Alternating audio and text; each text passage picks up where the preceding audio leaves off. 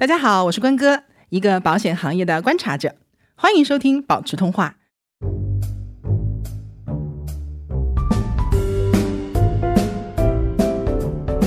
首先，我认清了一个现实，就是任何人都不是任何人其他人肚子里的蛔虫。说你要让别人都不用说，他就知道你在想什么，那是 mission impossible，对吗？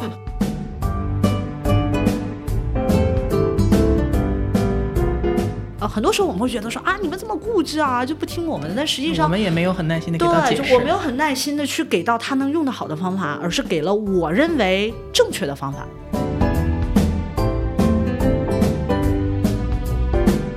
就很多人对标点符号的使用真的是乱用，我特别怕看到什么样的文字吗？就是无数的惊叹号，每一句话后面都是惊叹号啊！我真的想说，你们不要乱用惊叹号好吗？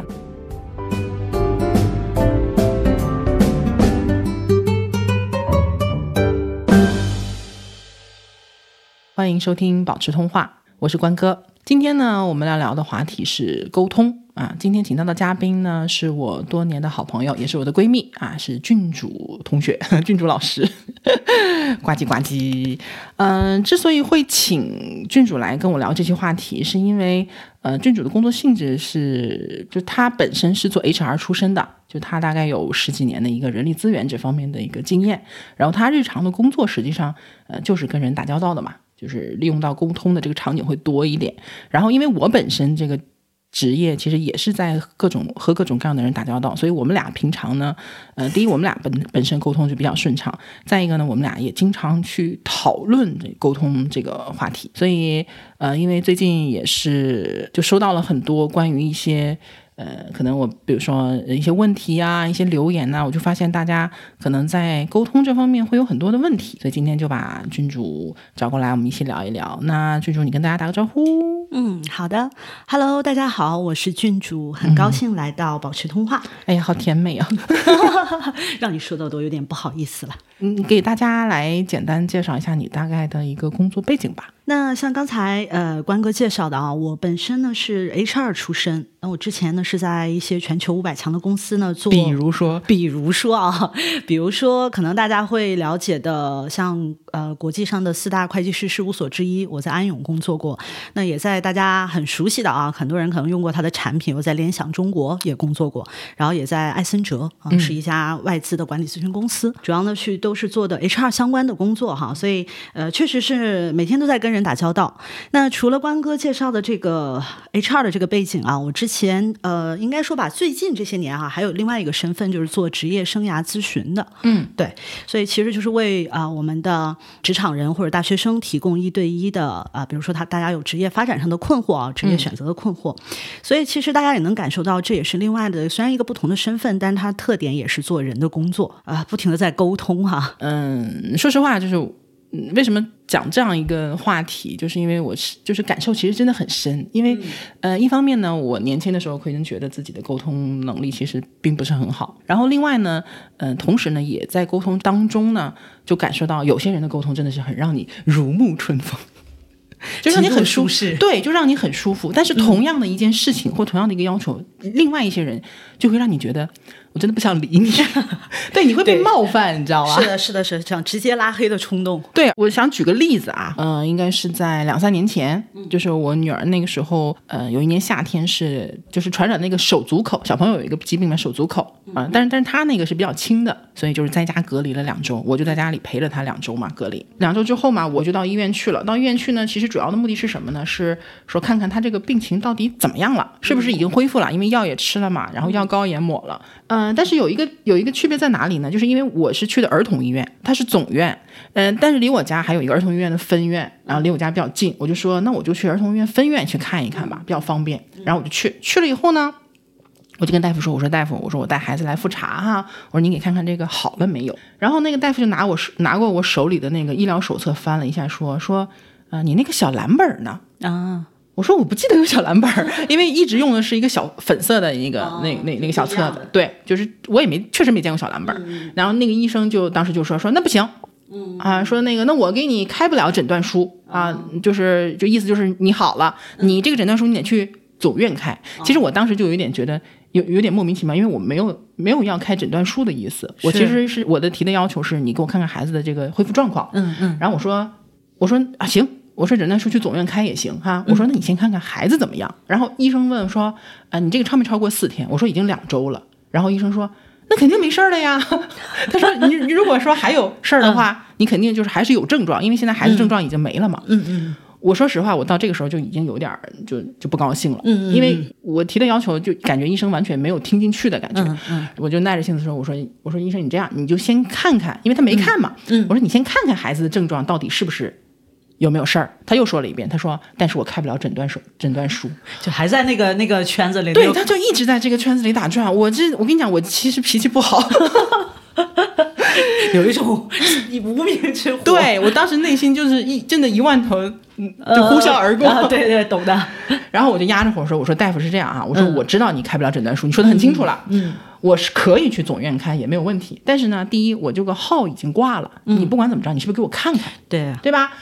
你帮我确认一下，就是孩子到底是不是痊愈了？我没痊愈，我再去跑一趟总院也没有关系。对对对，而且第二呢，我说我当妈的，我最关心的不是你诊断书的问题，我关心的是我孩子到底有没有恢复健康。对，而且你反复都在跟他说，你看他孩子怎么样？对我说了三遍了，对吧？对对对好，这个时候医生终于听明白了，然后他就扭头进屋、啊，然后呢给孩子做了一个简单的检查，然后在病历写了一些确认，嗯，就两分钟就完事儿了。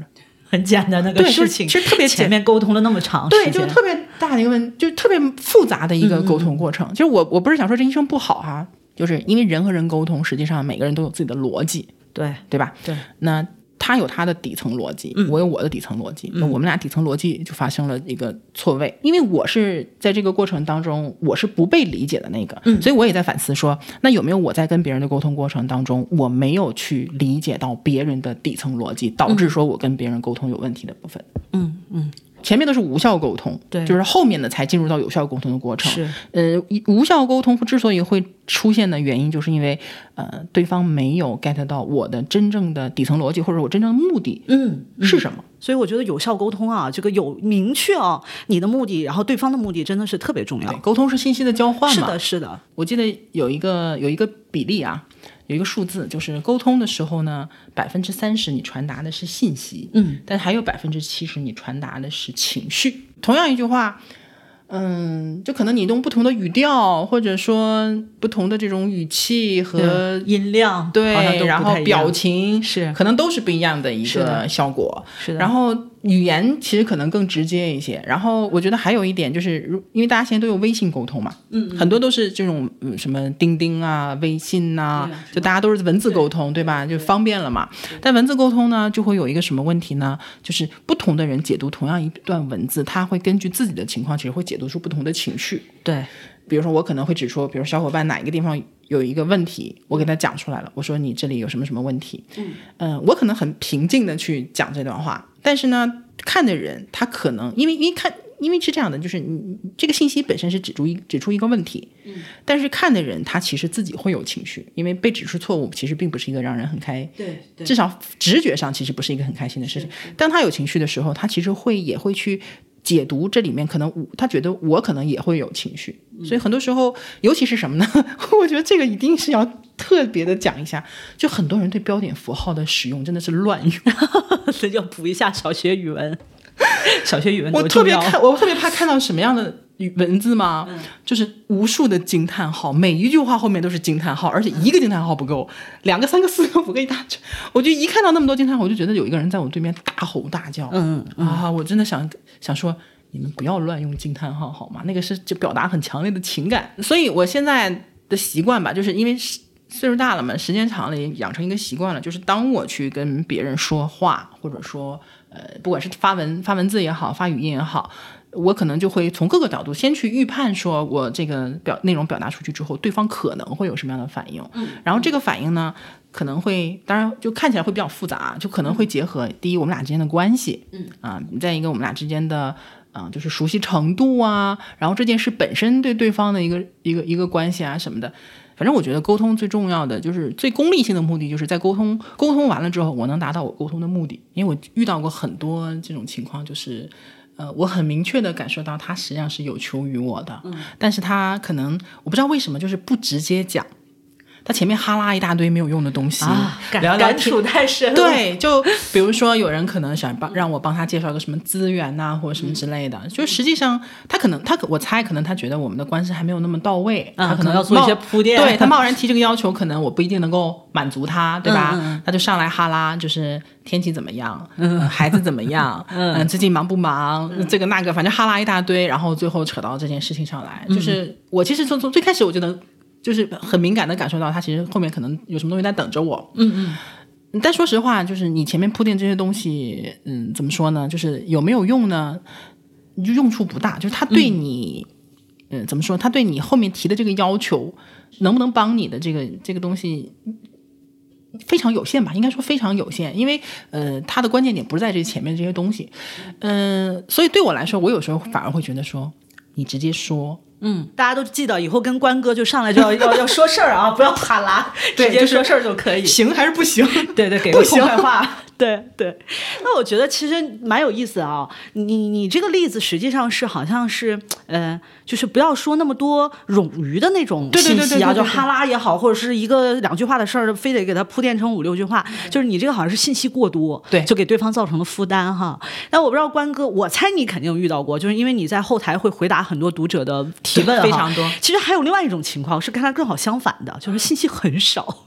少到令人发指，啊这个真的是就是少到你都不知道该怎么帮他。就是我知道你有求于我，但是我也不知道你到底要问什么。我跟你讲，每天都有这样的，是不是每天都有，every day。对，看到你的表情，我已经感受到了哈。就是对对，真的是真的是这个太。我我给你举例啊，就比如说银保监会发了一个什么这个公告通知，然后一个人就跑过来说：“关哥，什么什么什么，有个这个通知你怎么看？”我说：“拿眼看的。” 没毛病。然后还有还有更过分的就是你指代不清楚，他说关哥，这个产品好不好？我就整个人就是一头雾水，你知道吗？我说啥？What? Where? 问号脸。对，就是很多时候是这样的啊，因为因为每天回答很多问题，我就我就天天就是在回答问题。嗯、我我其实也写过说怎么样提问会更容易被回答。对对对我说其中有一个很重要的一个一个一个特有两个特点。第一呢，就是你的背景信息一定要清晰，你把事儿说清楚了，我才能帮你具体的判断。对对吧？这是第一个。你比如说，很多人来问我说，让我推荐产品啊什么之类的，我连你是男是女、多大岁数、你预算多少，我一概不知道，我怎么能回答你的这个问题，对吧？因为很多对东西是个性化的东西。是。的，是的。然后包括昨天，昨天就有一个很很有意思的一个事情，就因为昨天我聊了一下关于银行保险啊什么这些东西，然后呢，有一个人就就就留言，就如果你是你你听到了，你不要怪我。他说，负债人要不要买保险？就是负债人，嗯，我回的时候我说三个字的背景不足以我判断，也不足以我给你回任何的建议，你知道吗？负债人负的是什么债？嗯付的是你，比如说你是银行，呃，不是是这种，比如说企业的这种嗯嗯嗯，贷款的债，对还是房贷，还是车贷，还是怎么样？是是是是你负债的，你比如说负债一百万，那你资产是多少？你负债一百万，资产是零和一百万又不一样，对吗？是是是然后你又多大岁数？就是很多。信息都是需要综合起来去判断的，对吧？对所以就是啊，这种问题我跟你讲数不胜数，不要让我再讲了，我会停不下来 的。来来来，你说的时候，其实我也有感同身受啊，因为我我自己在我的那个公众号曾经有一有一篇文章，就是怎么了解自己的职业兴趣，我当时放了一个职业测评的链接，嗯嗯，然后呢，我当时也那个留言了，就是我我也在那个文章最后写了说，如果大家对于做完这个测评有的结果，然后你们对这个结果有疑问，想做一些解读，可以后台留言，嗯啊，你看实际上也是一个提问的情境哈，对，然后呢，真的是后面就五花八门了。呃，有一个小伙伴就上来说：“郡主你好，请解读一下我的报告。”哇，好清晰哦，说的是不是？但是我就是问号脸。就是报告在哪里？是不是？对，第一，报告在哪里？我都看不到你的报告。第二，那个报告好几页的，就是你的具体的问题是什么？就那个测试，它实际上是多少个问？一百五十个问题，一百八十个问题，一百八十个问题，对对，他最后可能会给你一个大概的四页的一个报告。就是报告就四页，对对对对对，所以我当时就是啊，好啊，我当时就想说好啊，然后呢，所以我就只能给他回一个，我说请，就是你想我怎么去帮你解读，然后他才想到说，哎，就把链接发过来了，然后你感觉这就是挤牙膏式的对话，对对对对，所以会有一种那个时候就是我很想帮你，但臣妾做不到呀，就是我都不知道你的问题是什么，就是嗯、正常来讲，他需要你来帮他去做事情，那么其实他应该是主动方。对现在变成什么呢？我需要非常主动的反过来去 push 你把信息给到我，才能够说收集到足够的信息对。对这个只适合什么呢？比如说你是一个销售人员。对吧？你不定对不断的去 push 他，给到你信息，你你你能销销售给他东西啊什么之类的，对吧？了解。但是你这种情况下，对，如果是你有需求的话，那这种情况下，对方很容易可能就我说实话，就是真的看状态。就是说我有时候状态好的时候，我真的会挤牙膏对啊。我看你很礼貌，你只是可能不太会这种沟通方式，我会挤牙膏把你的一些东西挤出来。当然也有不同的效果，也有不同的结果。有些人挤他就会会说，但他是真的不懂这种沟通。有些人挤完了没动静，就是很不认真的在提问嘛。对他可能提的也很随意，但是真的有些时候状态不好的时候，遇到这种问题，我会 pass 的。对我真的会 pass 的。所以，所以沟通如果说这些细节如果真的没注意到的话，我说实话哈，就是大家未必能够 get 到你可能失去了什么样的一些东西。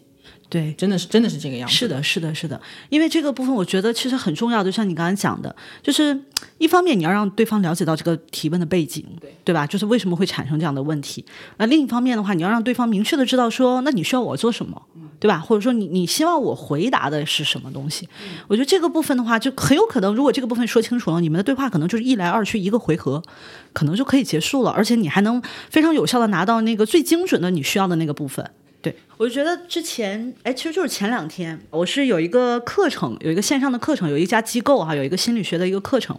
这个课程的这个链接啊，我看到的比较晚，嗯我看到的时候呢，它其实那个报名的那个时间已经过了一天了。嗯，然后但是那个课呢，我又挺喜欢的，嗯，所以呢，我就想，我就联联系联系他们的工作人员，我想试试看，就是碰碰运气嘛，万一没报满呢，对吧？也有可能，所以我就联系他们的客服。但是呢，我在想说，哎呀，那实际上按照截止日期，其实我是一个不是特别合理的需求，对吧？按理来讲，截止时间到了，如果人家没有名额，对吧？其实。那个文章就是一个公告嘛，对吧？就大家都应该知道，就这就是截止时间了。那我已经过了，所以我就在想，那我其实提了一个不是太合理的需求，但我是想抱着试试看。那对方实际上也没有义务一定要满足我，对对对，对吧？但是我在想，那我是不管怎么讲，我是一个潜在的甲方爸爸，对不对？那对方可能会不会有压力？就是啊，我拒绝了，说不行，报名截止了，怎么样？他可能也会有一些压力。哎呀，你也太为别人着想了。是吗？是不是很好啊？是不是很 nice？然后呢，我 我就跟那个。呃，工作人员这么说的，哎，我说你好，我说我看到咱们的那个课程了哈，我说我对这个老师和课程我都是非常非常感兴趣的，我说但是我说很可惜，我看到这个时间已经晚了，已经过了你们的截止时间了啊，我说但是因为很很感兴趣这个课程，我说还是想抱着试试看的，我说如果你们正好没报满，嗯。啊，然后你能帮我加进去，对，加进去。我说我会非常感谢你。我说，但如果说就是额满了，你直接告诉我也没关系。嗯，我就这么说的。然后后来呢，他说我去呃去问问那个负责这个名额控制的同事哈，过一会儿他告诉我，他说。好像还有名额，你可以去报。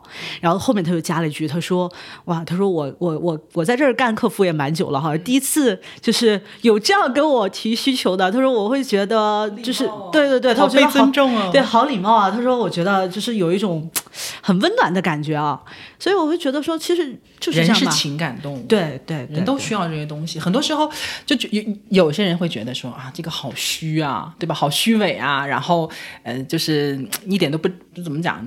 总之他会觉得你虚伪，但实际上你对他们对他，他其实也会让你觉得舒服的。哎呀，我觉得这个这这真的真的是很重要。嗯，其实还有一个问题，我觉得。呃，是我在就是公众号后台，其实虽然我讲保险嘛，我主要写保险，但是其实很多人也问我职场的问题，包括我的星球。然后我就发现有一些人，他其实有一个什么样的思想上的一个，他不太会跟老板沟通。嗯，就我觉得现在有现在九零后啊，包括甚至零零后，我我我实际接触了，我会发现呢，就我很多之前的一些印象其实不是很正确，不是很准确。我一直觉得这些这些年龄的人就很大胆、很自我那种，但是我发现其实还是有很多人会，比如说呃畏惧权威啊，然后自我认知就 ego 比较低啊，然后不太会沟通，或者说不太愿意跟陌生人沟通，就是叫什么现在叫什么社恐对吗？我以为就我这种都会社恐，然后这很多年轻人也社恐，所以有没有什么，比如说你跟上级领导去沟通的一些点是可以，就是说让大家提前去思考一下的呢？嗯，借鉴一下的。嗯，因为你本身也是领导。突然之间怎么被架上去了哈？不行，我要调整一下。嗯，我我觉得其实这是一个确实挺好的一个话题，但确实也是一个很大的话题。对，我觉得这个单讲和老板沟通讲一天，我觉得可能都讲不完。那就挑重点吧，长话短说。我会觉得可能比较常见的啊，我可能想讲，嗯，可能有两个点吧，我印象比较深刻，因为这也是在案例当中哈，在我的那个做职业咨询当中，嗯，其实是就真实的案例啊，就是我们在沟通当中会谈到的，我印象还蛮深刻的。一个呢，就是呃，我之前有一个咨询的客户哈。他是呃，当时找到我的时候呢，嗯，他是想找职业方向，但是那个背景是他。刚被上一家公司辞退，嗯嗯，然后呢，嗯，他一方面是想探索一下方向，另一方面他可能对于被辞退的那个经历还是有点不能够释然，对，他也想去了解，说探讨一下那个原因，因为避免说我找了新工作之后呢，又再次重蹈覆辙，嗯，对。但我觉得其实这个本身是蛮好的，这也是复盘，对，也懂得复盘。然后呢，那我们就探索了一下，说那你当时都发生了什么？你觉得是为什么会？他就说老板对他不满意嘛。然后就提到了说，老板对他有一个评价，就是好像老板给的任务他都不能搞定，这是他给老板留下的印象是吗？对，所以老板觉得说，给你任务都完不成，那我要你干嘛？那就肯定说你你不能满不能胜任他对你不能对不能胜任这项工作。然后，但是他实际上他很委屈，他觉得他做了还做了蛮多事情。嗯，哎，我说那为什么你和老板？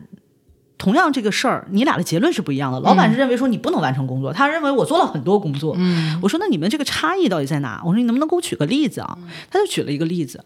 其实那个例子啊，我觉得可能在我们生活中还真的，特别是在刚入职场还蛮常见的。我自己我自己刚入职场好像也犯过类似的错误。嗯，就是他举了一个例子什么呢？老板给他布置了个工作，有一天他正在那忙，老板就过来说：“哎，我说我要一份什么什么什么的阅读报告。”嗯嗯，然后说你今天给我，我着急要。嗯，老板就走了。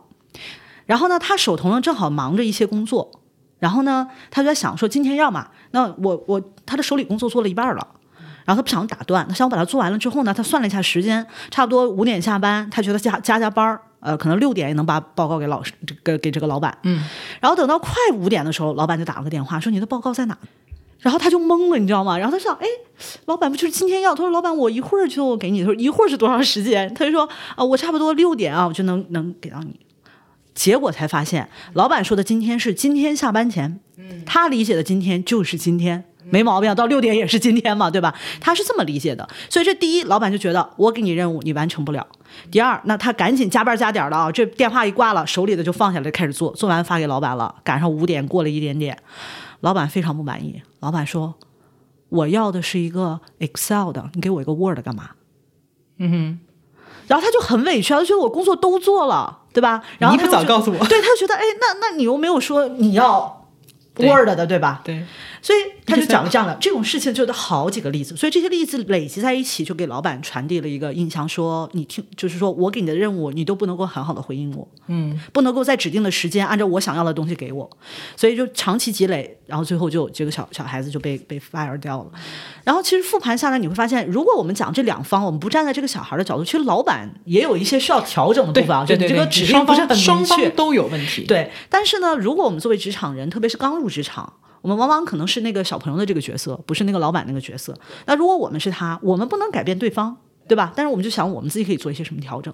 所以很多时候，你看他们之间最大的一个问题就是，很多时候那个沟通有问题啊，或者说跟老板的沟通有问题，就是老板以为你听懂了，嗯，你也以为你听懂了，就是双方都认为自己懂了。表达对，认为自己沟通过了，但是实际上没有，对，没有达成共识。对，所以我觉得可能跟老板的第一个，特别是刚入职场，我觉得第一个很重要的点就是，你一定要跟老板反复确认，你是不是真的有理解到老板的要求。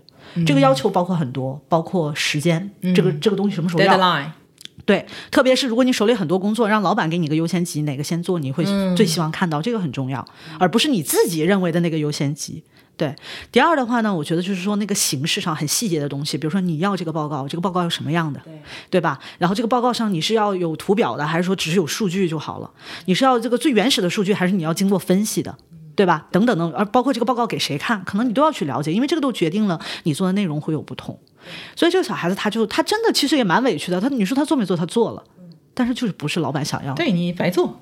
对，所以这个是第一个，我我我在我的案例当中，我蛮想分享的哦。第二个，我觉得和上级的沟通很重要的就是，你等会儿，那这种情况正常来讲应该怎么做会比较好？呃，我觉得还是回到刚才那个案例啊，因为结合案例，大家对对对，更有感觉就这个案例，还是那个。嗯如果我是那个那个小朋友，嗯，那我可能就会问问说啊，老板，这个收到了啊，我想知道这个今天就是这个事情有多多紧急啊，因为我手里边还有一个什么什么样的工作啊，你会建议我先做哪一个啊？或者甚至可以简单就问问说，那您是希望今天几点？也可以问问他时间，嗯，就是我，比如说我六点之前给你行不行？对对嗯，或者说你你你总之要明确对明确那个几点，那个嗯今天到底是一个什么概念？这是第一个，可能我要跟他确认的。第二个，我就会问问老板，对这个报告你有没有什么一些更具体的要求？你希望我用 Word 还是 Excel 还是用什么样 PPT 嗯嗯，这个也是可以确认。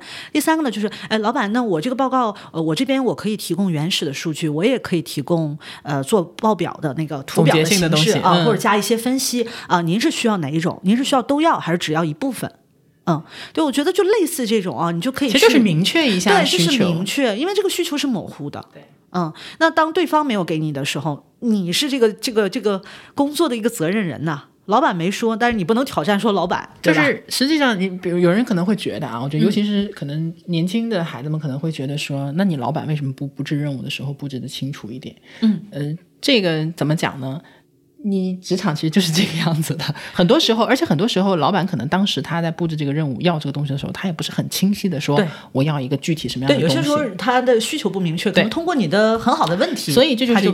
沟通的必要性就在这个地方，对吧？就是你不是不可以问，其实我是觉得，我从我的角度来来来来看的话，我其实不介意说你来问我这些细化的问题，对我反而会觉得说你懂得这种职场的沟通，对对你你知道去明确这个这个工作的内容，而不是说一上来就闷头闷头瞎干的这种对感觉。因为我自己不是也有就是现在团队嘛，那可能比如说我举个例子啊，比如说我有一个助理叫阿九。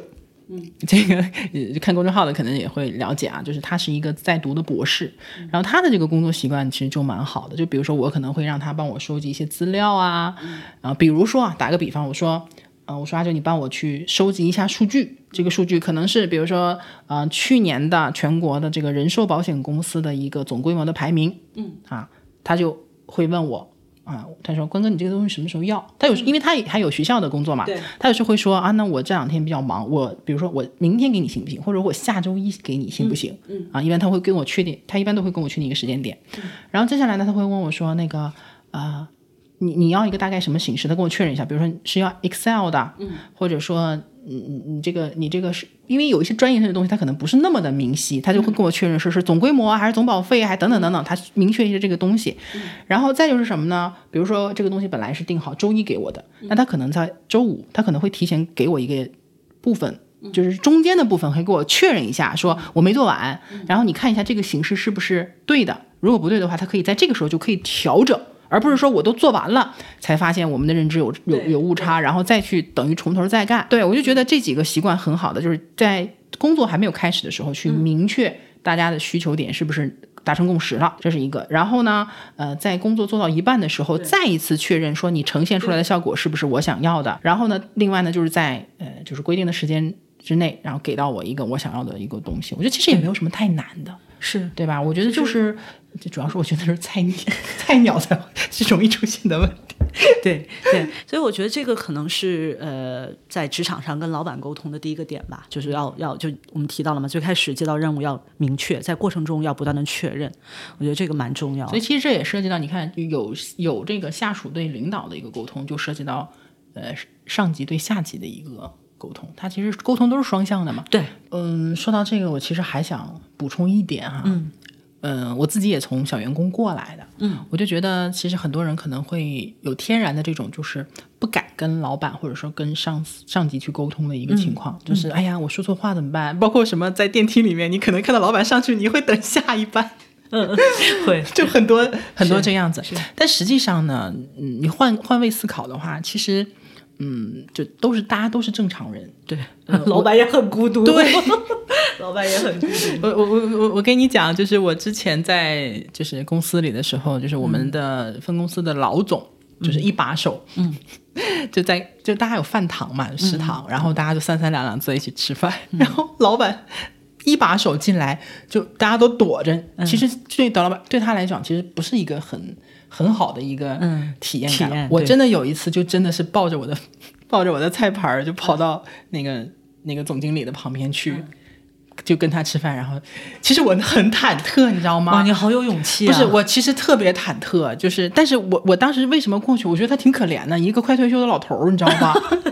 所以那个时候在在你的眼中，他不是领导，对他就不是领导只是一个快退退休的老人家。对他是一个快退休的老头儿，然后呢，就其实他平时对我们挺 nice 的，就不是那种就是抓住你乱骂，因为他一把手嘛，离我们其实还是有点距离，不是那种会因为细节、工作细节就去抓住你说什么。其实平常接触也不是太多，但是毕竟就是还是认识嘛，他也知道我是谁，我也知道他是谁，然后我就觉得他一个快退休的、快快六十岁的。半大老头儿，然后就是挺其实挺慈祥的，啊，对我们平常也不错，然后跑到食堂吃饭都没有员工来搭理他，都躲着走，我觉得太可怜了，我就真的是很鼓勇很鼓起勇气，然后就拿了个那那个饭盘儿就跑过去跟他聊了两句嘛，就是很快聊，就你会发现其实也没什么，他就问问你啊，说哎呀最近工作忙不忙啊，然后找没找对象啊，就是也就是一个一个长辈一样对，就是一个长辈那种的，然后其实也没有什么事儿，嗯，就是鼓励大家什么呢？就是还是跟。呃，上级多沟通，嗯，呃，一个是工作当中肯定要多沟通，因为这种沟通，一个是像你刚才说的，明确大家彼此的这种呃需求点在哪里，而且很多时候默契是要培养的，嗯，我对我和我之前的领导，我刚刚我们俩刚我刚到他的部门的时候。我可能确实我们俩需要很多沟通才能明确，嗯，但是可能过了一年或者两年，我都不用他说什么，我都知道这个事情他可能会要什么东西，我可能提前在他要提要求之前我就给他做好了，就这个默契一定是培养的，你越是不懂不明白，或者是两个人缺乏默契，越是要不断的去沟通，沟通过程本身就是一个，呃，去就是说信息互换的一个过程，嗯，对吧？是，而且有的时候，呃，我觉得跟领导多沟通，一方面是这个，另一方面其实也是。怎么说呢？你私交好一点没有坏处嘛？对都搞得自己跟领导是对立面，有什么意思呢？是是是，我会觉得，嗯，当然可能不同的企业吧，性质不一样，环境不一样。比如说国企啊、外企哈、民企，或者说政府机关，可能呃有各自的文化，嗯对，所以我会觉得说，嗯，可能关哥刚才举的这个例子啊，不见得是说。呃，每在不同的企业当中都适合你端着饭盘儿跑到老板那儿去吃饭。是有人可能还觉得说，哎呀，你真会那个什么，跑去跟老那个领导拉关系啊什么的。对，我觉得其实我们去学习的，并不是说你去拿着饭盘儿跟老板一起吃饭的这个行行动哈，对不是这个细对，节不是这个细节。但是我觉得这个细节，刚才我倒觉得蛮蛮蛮蛮有感触的，就是哎，你当时为什么敢去？你说我我感觉也是一种自我突破。对你你你你会，其实你有一个，就是那个当下那个角色好像有一点有一点点不同，就是你没有再把它当做一个，就说哦，你就是一个高高在上的，好像离我们特别远的这样的一个，因为我本身对这个领导其实有一定的好感度对在里面。对，然后那个时候就是说我我我那个印象深刻，就是他好像就是一个快退休的一个一个老人家，我我我我会觉得就是说到底啊。不管你是在哪个企业环境下，你的这个老板年龄以及他的脾气好与坏，然后对你和善，还是平时是一张高冷的脸，但是从本身上来讲，老板大家都是也是人。对，大家都是人对，所以当你能把老板就当一个正常人，正常人去看的话，其实不是没不可以沟通对的。不用。对老板不需要，就是但也有这种啊，但是大多数的。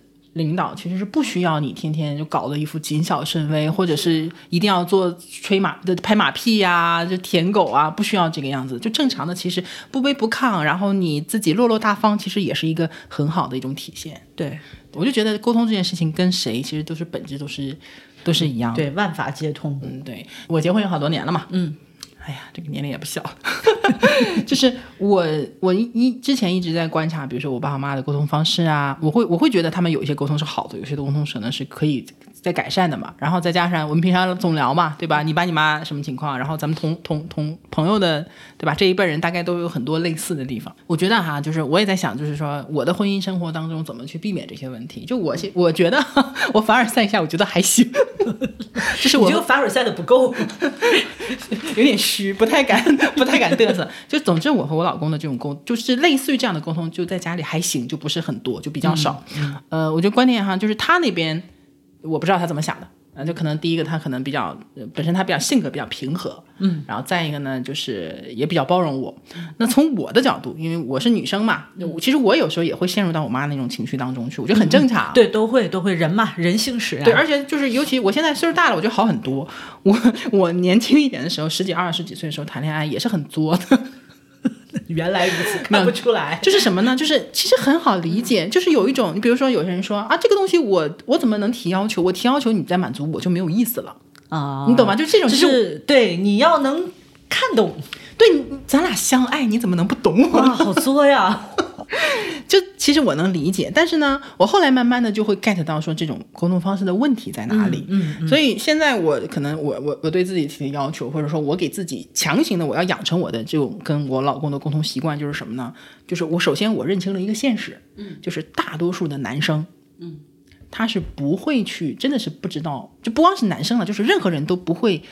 都不是任何人其他其他人肚子里的蛔虫。对，说你要让别人都不用说，他就知道你在想什么，那是 mission impossible，对吗？对，对吗？所以尤其是男生，真的男生，我觉得他不像女生脑，就是可能有一些对，女生可能呃想法比较那么敏感啊，或怎么样，就真的是有时候我们莫我们生气，他们还莫名其妙不知道发生什么事，情。就感觉你故意在对搞事情。但是我发现另外一个点是什么呢？就是就只要他是在乎我的。那我提的一些需求或者是要求，只要是合理的，他是很愿意去嗯满足，或者是去帮我实现的。嗯，所以就是什么呢？比如说我需要他做什么事情的时候，我发现我费那个时间就搞情绪，还等你猜什么的，真的很浪费时间。我又很忙，我就直接告诉你，你帮我做什么事情，嗯，他就直接做了。哇，我觉得其实是很神畅清，气爽啊，对，神清气爽，很顺畅，很舒适。嗯，然后呢，嗯，我也不，我也没有说完全把我就是，比如说我当我有坏情绪的时候，我也没有把完全把恢复情绪、解决情绪的这个问题，就是把这个责任全部推给他。嗯，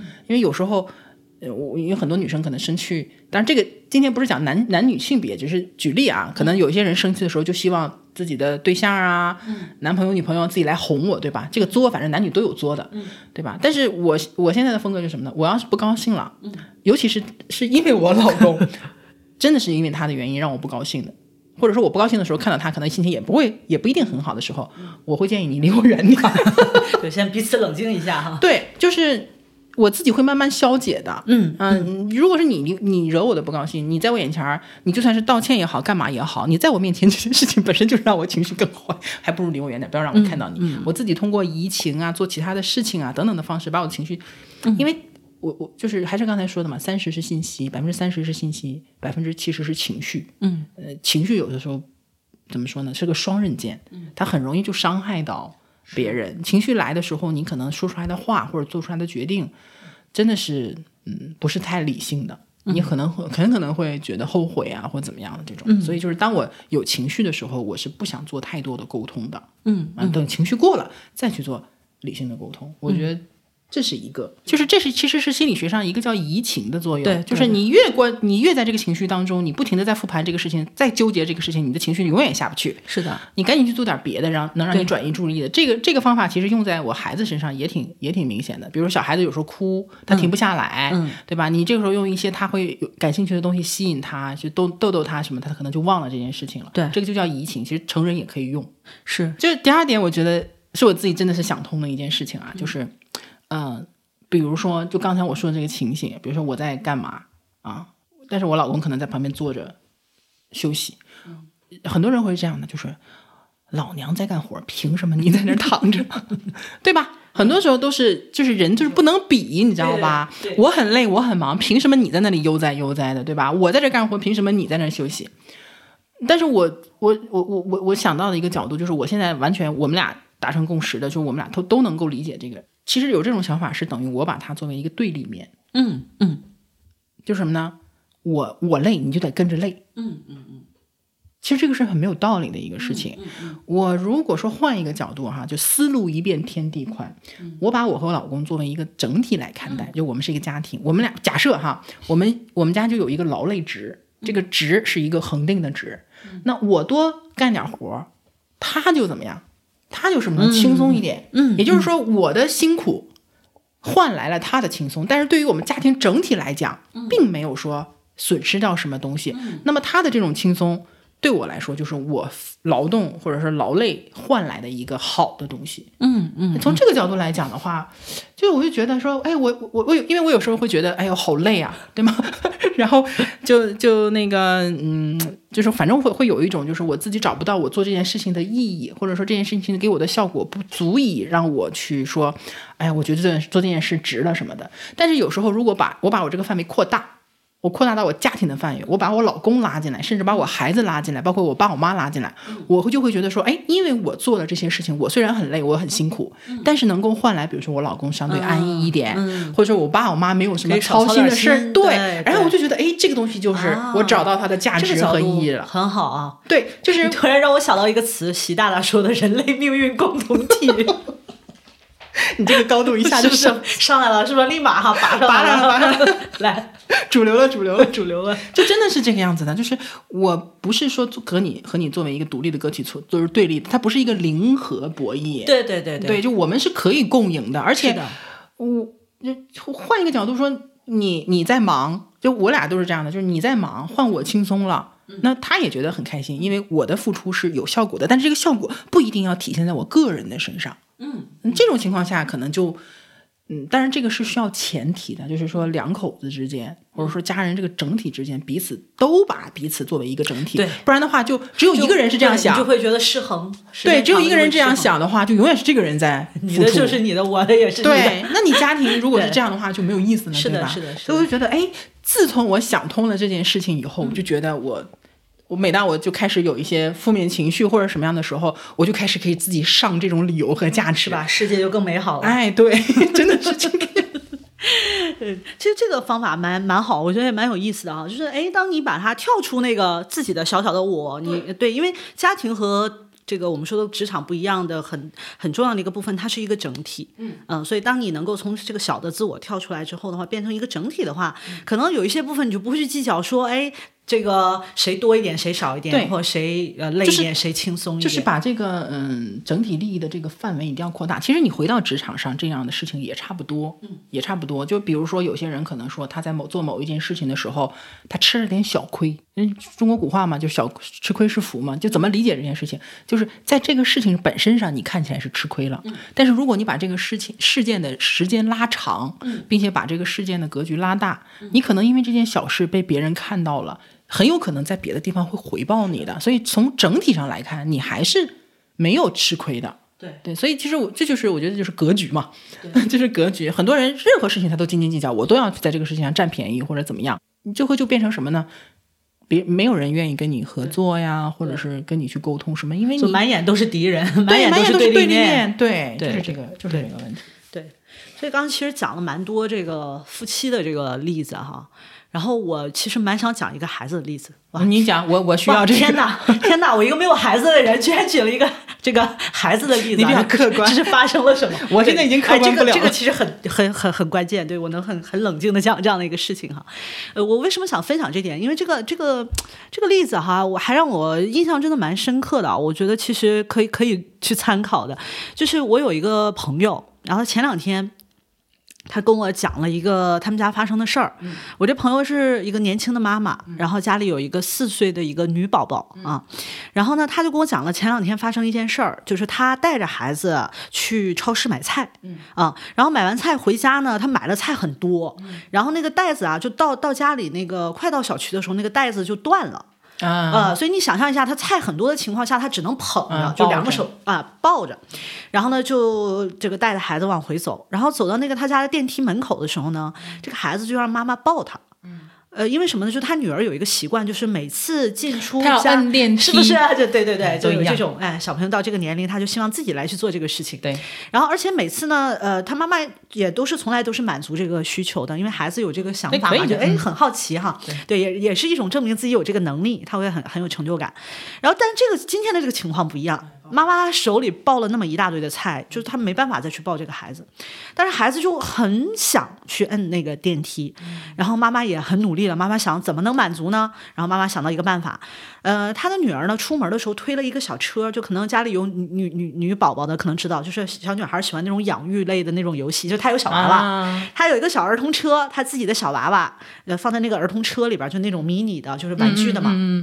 他推那个车去的，哎，他妈突然想到一个办法，他就把那个菜啊放到那个小车上了，这样的话他不就可以抱着孩子，然后推着车让他孩子摁电梯嘛？这是不是可以去，可以算是他觉得是一个一举两得的方法？然后他就把那个菜放那个车那块儿了，他刚想抱他孩子，他孩子一下就有点像炸了，说：“妈妈，你怎么能这么做？他会疼的。”就因为他那个车里面有那个啊压着小娃娃对，压到他了，他会疼的，你不能放在那儿。然后，身为一个老母亲哈，就那一刻，他说他当时就啊有一种要炸了的感觉，就是哎，我太理解了。我已经手忙脚乱了，就是其实很狼狈的，不会理解。对，然后呢很狼狈的，然后这个样子，但是在这种狼狈的情况下，我已经能够想怎么能尽力满足你的要求了，但这个时候你居然跟我说他会疼，对你不照顾我，对，顾那妈妈呢？对，你有没有想过妈妈的感受？然后那个时候他就就就怒，就是这个这个的怒火哈，这个肯定是血压一百八，然后他那个时候就二话不说，抱起他的孩子，把那个菜就扔在那个车里边，就进摁电梯上去了，然后他孩子就开始哭了。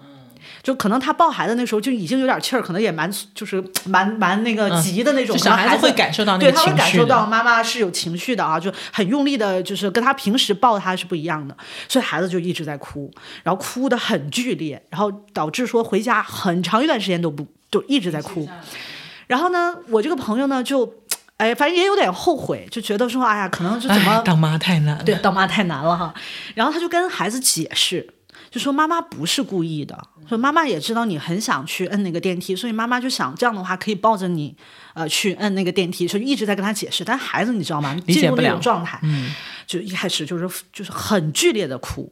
然后他有段时间他，后来他说他当时实际上他特别想逃离那个，因为他也很烦。我理解。对，他就有一种不被理解的感觉，就是我已经很尽力了，你干嘛要这样对我？然后，但是呢，当妈没办法，你又不能把孩子扔在那里。然后后来呢，他他采取了一个什么方法呢？我我这也是我觉得我为什么想分享这个例子哈。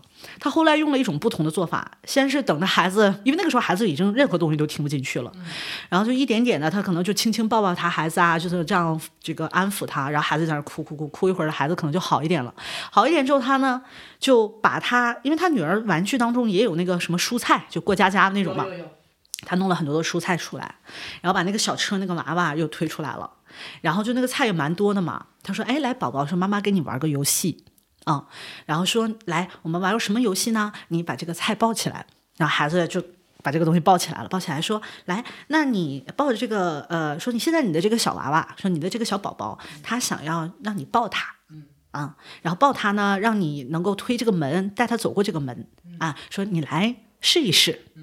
然后这个宝宝试了很多次，突然发现说好像不行，他做不到，又抱着菜，然后又抱着娃娃，然后又去推车，又去按弄那个门，然后说哎，他宝宝的情绪好像就好一点点，就好像朦朦胧胧，就是大概知道说哦怎么回事了。嗯，然后这个情绪就下来了。然后我为什么很想分享这个例子啊？呃，这个例子给我了一个很好的一个启示，就是孩子实际上，特别是在四岁这个年龄的孩子，你给他讲语言的道理，实际上他不是一个成年人。嗯，嗯，你觉得挺简单的，但是在孩子那儿他可能理解不了。就即使他情绪平复了，也许你跟他说，他也不见得能完全的理解。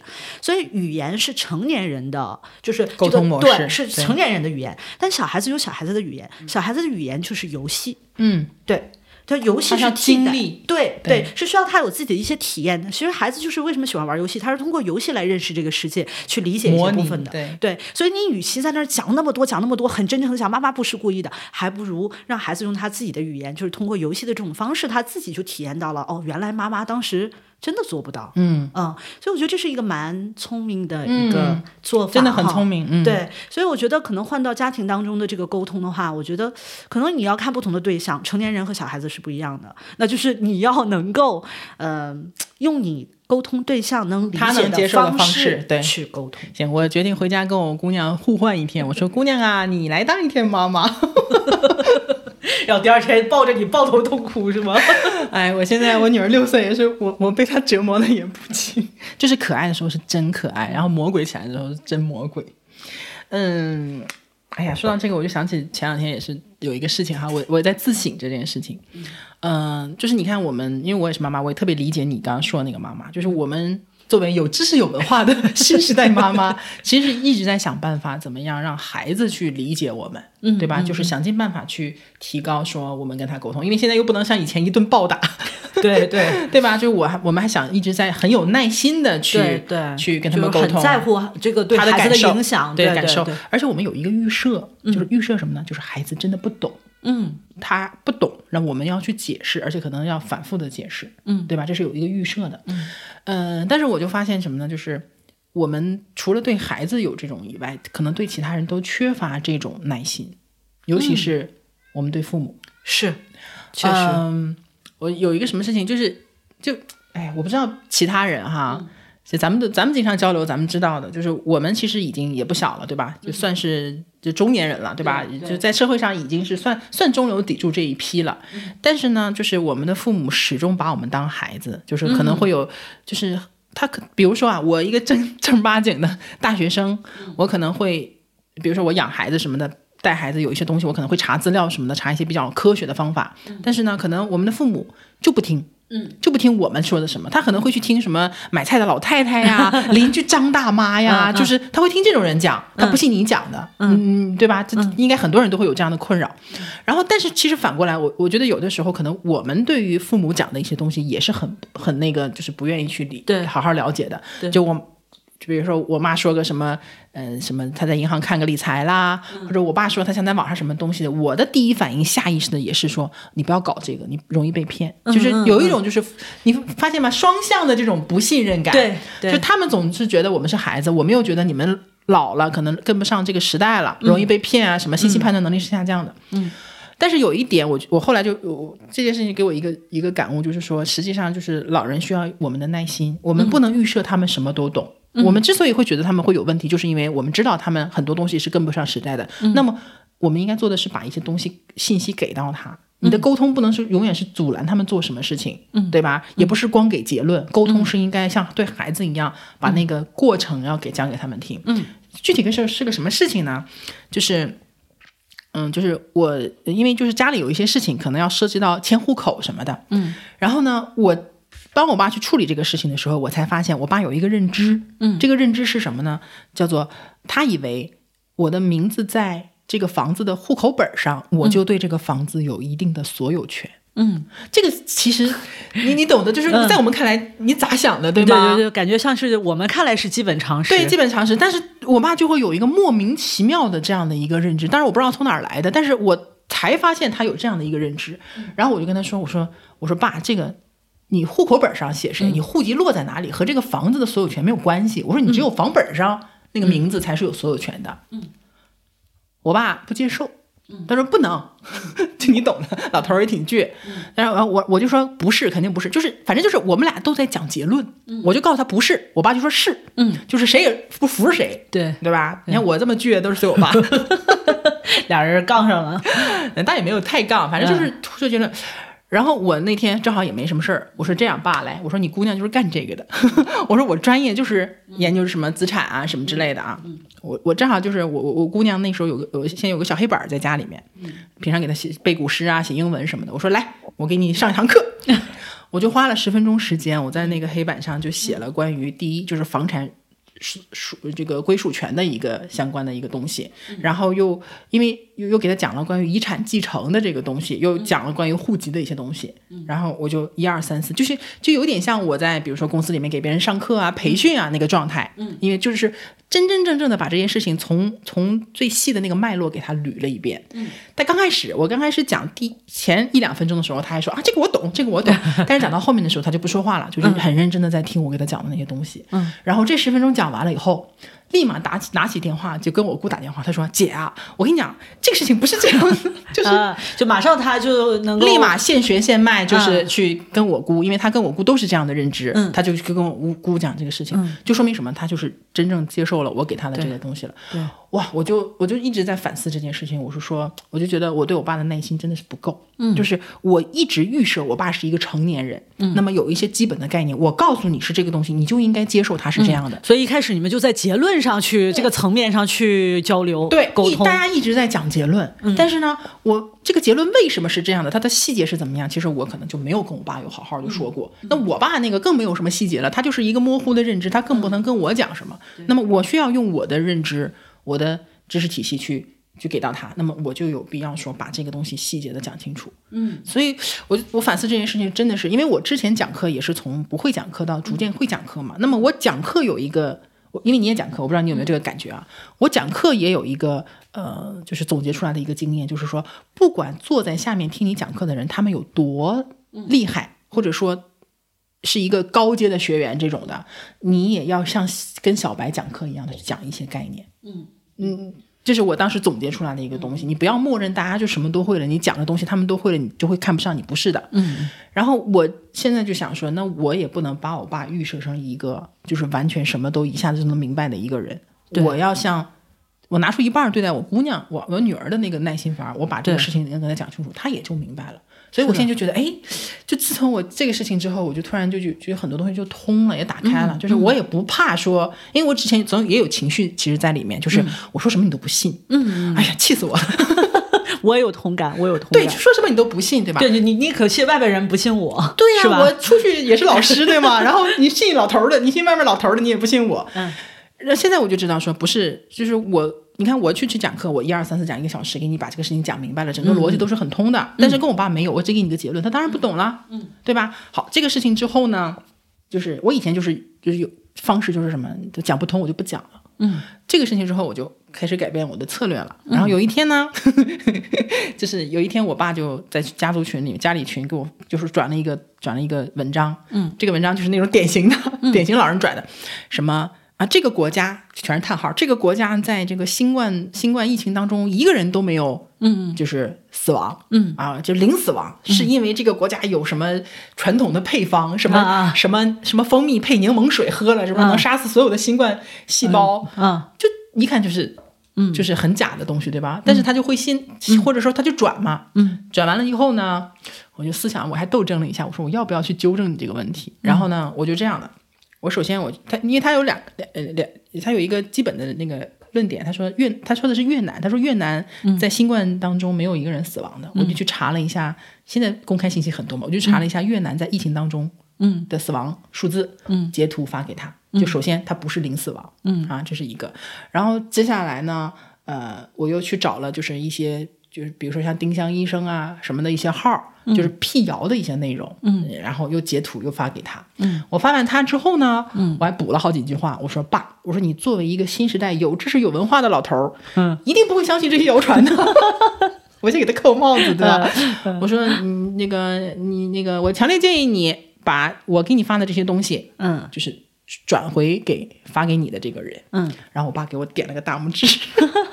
就是我一开始会担心什么呢？就会担心说他转给我一个东西，然后我驳斥了他，或者反驳了他，他会不高兴。但是呢，就是我通过我的一些婉转的一些方式，我发现，哎，我爸不但没有不高兴，他还。就是还挺赞挺赞同的，也可能说他这些这个这个反馈让他在另外的那个群体当中展现了他与众不同的 了解的更多。你看，我知道一些你们不知道。对你这都是假的。你看我这个都有有理有据的去反驳，也给他提升了他的可能这种自我认同感。我就觉得，哎，这个其实是有办法去可以沟通。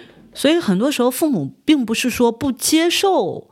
或者说不信任我们，或者不相信我们提供的信息，而是说他也需要有一个他的逻辑，或者说你需要让他看到是怎么回事儿。对，所以如果我们只是在结论上去争论，说啊，你不要听那些东西，都是胡言乱语，他可能就会觉得，你看我发个东西，你就对对，你就那个什么，我们就是否定我，对吧？你你就是在否定我，我转的都是不对的，就你转的是对的，就很容易进入到因为我们我们不是也经也是从这么过来的嘛，就是说我我说什么爸妈都不支持，都觉得我是小孩不懂，对吧？对，其实反反过来完全是一样的一个。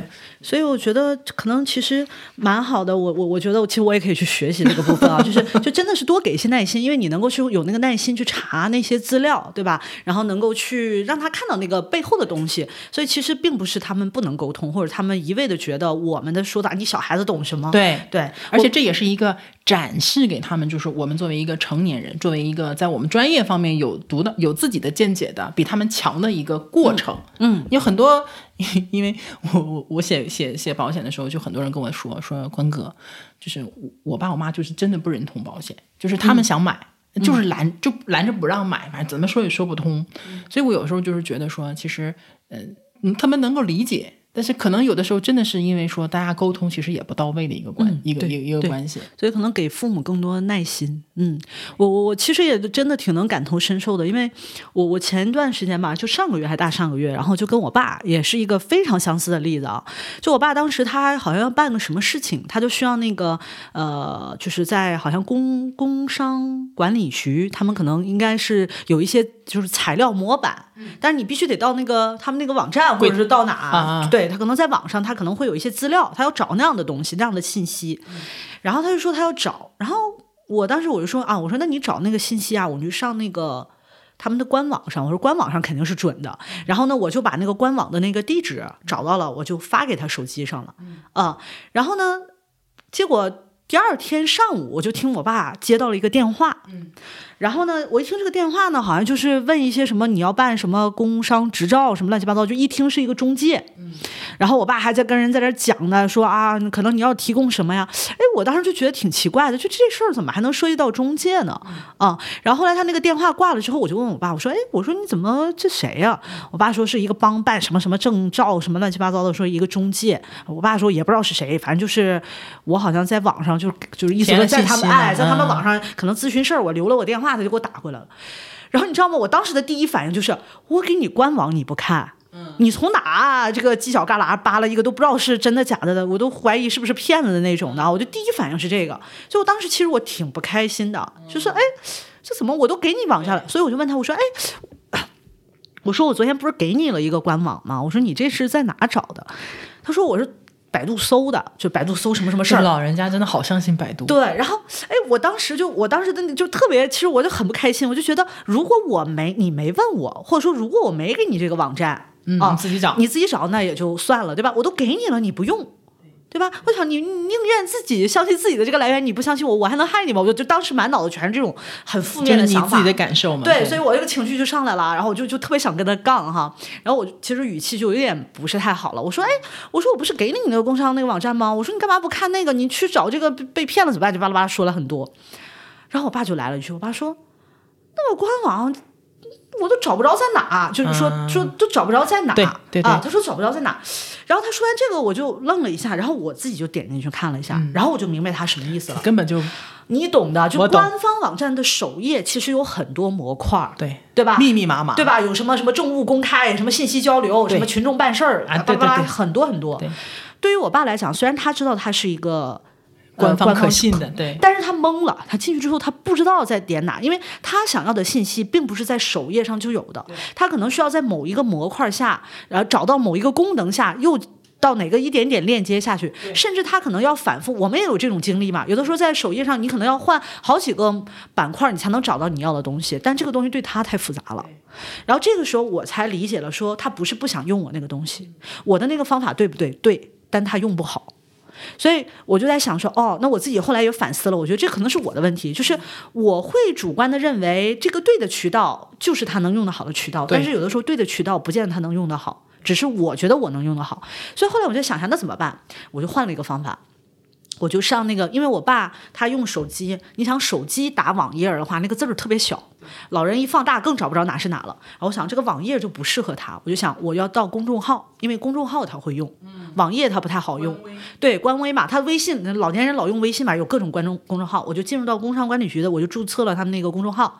进去之后呢，我就我就想得了，我别给你链接了，我也别给你推送人家的公众号，你要找什么我就找到那篇文章，我找好把文章直接发给你。他马上就用了，他也没有质疑我这个部分，所以我自己回头来复盘说，其实就是我们愿不愿意多给他们一些耐心。所以我觉得在可能在亲密关系当中，特别是对老人啊，我觉得当你多一些耐心的时候，其实可以消除很多误会。啊，很多时候我们会觉得说啊，你们这么固执啊，就不听我们的。但实际上我，们也没有很耐心的给到对，解释。就我没有很耐心的去给到他能用的好的方法，而是给了我认为正确的方法。对，我觉得这里有一个问题啊，就如果是我的话，我也可能会反思这个问题，就是为什么为什么爸爸在打开那个官网的地址，发现我找不到之后，没有接连，没有就是再进一步的来问我，嗯，或者说问你，嗯，就如果是我的话，我可能会觉得我可能也挺失败的，我爸遇到问题都不问我，你知道吧？就就是就是积累下来的一个结果，就可能之前。呃问过我的问题，但是我们可能没有可能没有那么耐心。对，他也可能觉得说再继续问的话可能会碰壁，对，所以他才会转向另外的。因为老人他们本身就觉得可能不愿意麻烦我们，就觉得哎呀，好像孩子都很忙，我老来烦他。然后可能以前有过尝试，就像你说的那个，有过尝试，但是可能结果不是很好，可能女儿不耐烦，儿子不耐烦，对，然后就觉得哎呀，与其去碰那个壁，还不如自己，还不如自己找，对，对吧？嗯，所以就等于其实也是等于被我们推开，对，所以很多时候可能真的，我觉得这个复盘啊、反思，站在对方的角度啊，特别是我觉得我们可能站在父母角度想问题，可能真的还少了一点。对我们总结一下吧，嗯，我是觉得呢，就是沟通可能看起来表面它是不同的方式，比如说语言呐，嗯，呃，文字啊，其实我们今天也没有完全展开嘛，就有一些，比如说文字上的沟通什么，其实还是有很多嘛，这话题很大。嗯，文字啊，语言呐，甚至说，其实还有，比如说表情，嗯嗯，表情，然后肢体的，对对对对对，其实都都有这个话题要展开是很很大。但我觉得就是，但是有一点哈，就不管你是用什么方式去沟通，它实际展现的还是你脑子里的东西，是思维的东西，对对吧？它体现的是你的想法和你的逻辑和你的逻辑。所以，呃，你看咱们刚才讲了很多案例，其实我们也有一点自己的经验，对吧？可能说有一些小的技巧是可以。一就可以用的，嗯，但是呢，就是技巧要学，但我觉得，呃，核心还是在你的想法上，嗯，就比如说，你如果不能够说体会说为什么要耐心，嗯，不能够体会什么叫利他思维，也不能够体会说怎么叫为他人着想，怎么样去，呃，这个处理这个目标不同的这个情况，你想不明白，你光有技巧可能也还是解决不了是。问题，所以还是。得多看书。就是学会思维方式，然后其实现在很多沟通的书其实还挺好的，对啊，挺好的。不管是文，就是现在网上的一些文章，还是一些沟通的书，嗯，其实都还挺好。你有没有什么可以书可以推荐给推荐给其他人？嗯，我最近在看一本啊，然后呃，我觉得其实，嗯，虽然说它有一点点就是。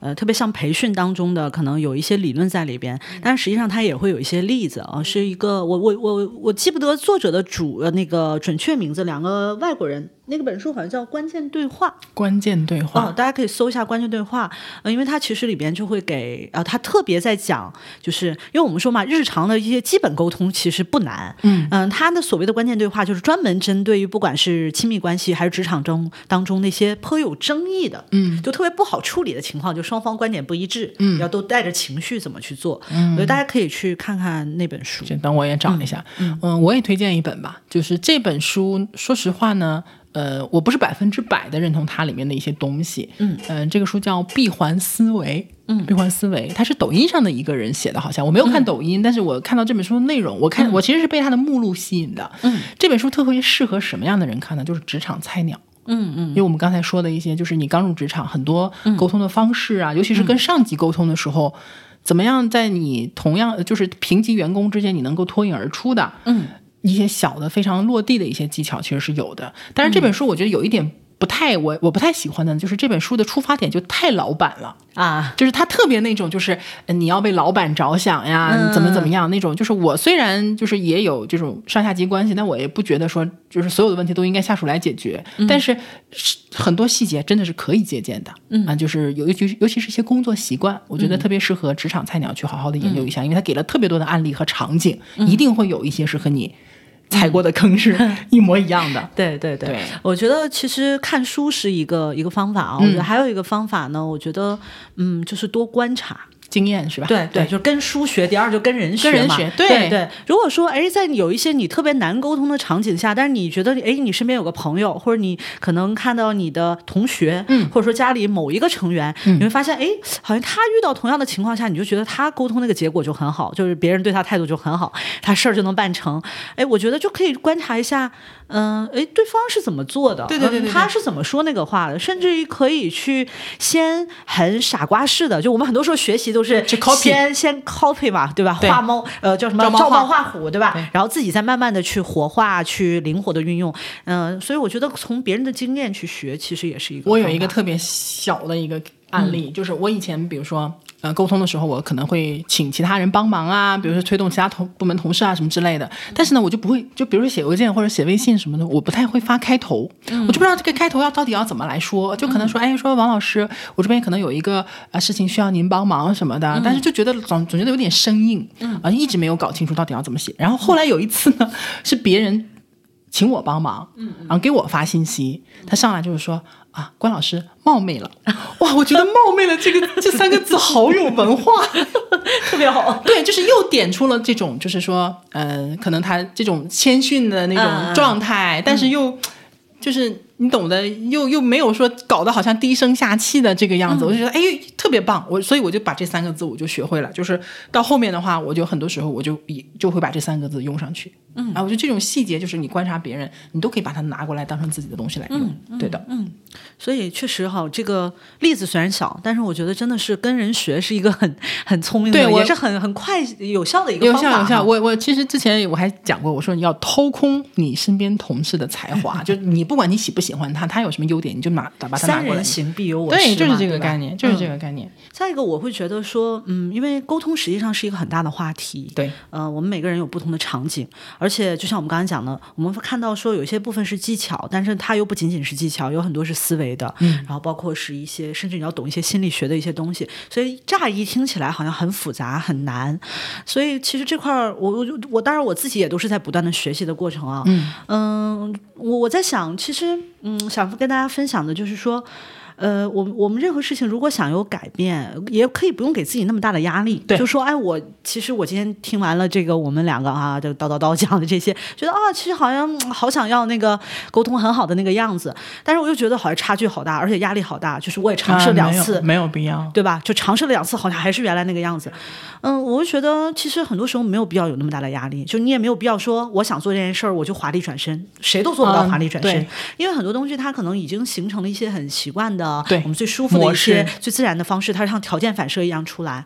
我会觉得其实只需要改变那么一点点，就哪怕我们今天讲了这么多，你会觉得就那么一点，你还觉得啊好，这点我是最有感觉的，那你能够意识到，就说明这个改变已经开始在发芽了，对，就是在。有主观能动性了，对，就这个事情，你觉得哦，我们这么讲，你会觉得哎，它挺重要的。然后我也觉得我是需要改变的，这其实已经是一个好的开始了。对，那在这个基础之上，如果有某一个点，你就觉得哎，就这个点，我是在所有的点当中，我是最有感觉的。嗯，那就一点一点来，就从这么一个点的话，我们先尝试做一点点小小的改变，可能甚至于第一次、第二次尝试的时候，都可能都会。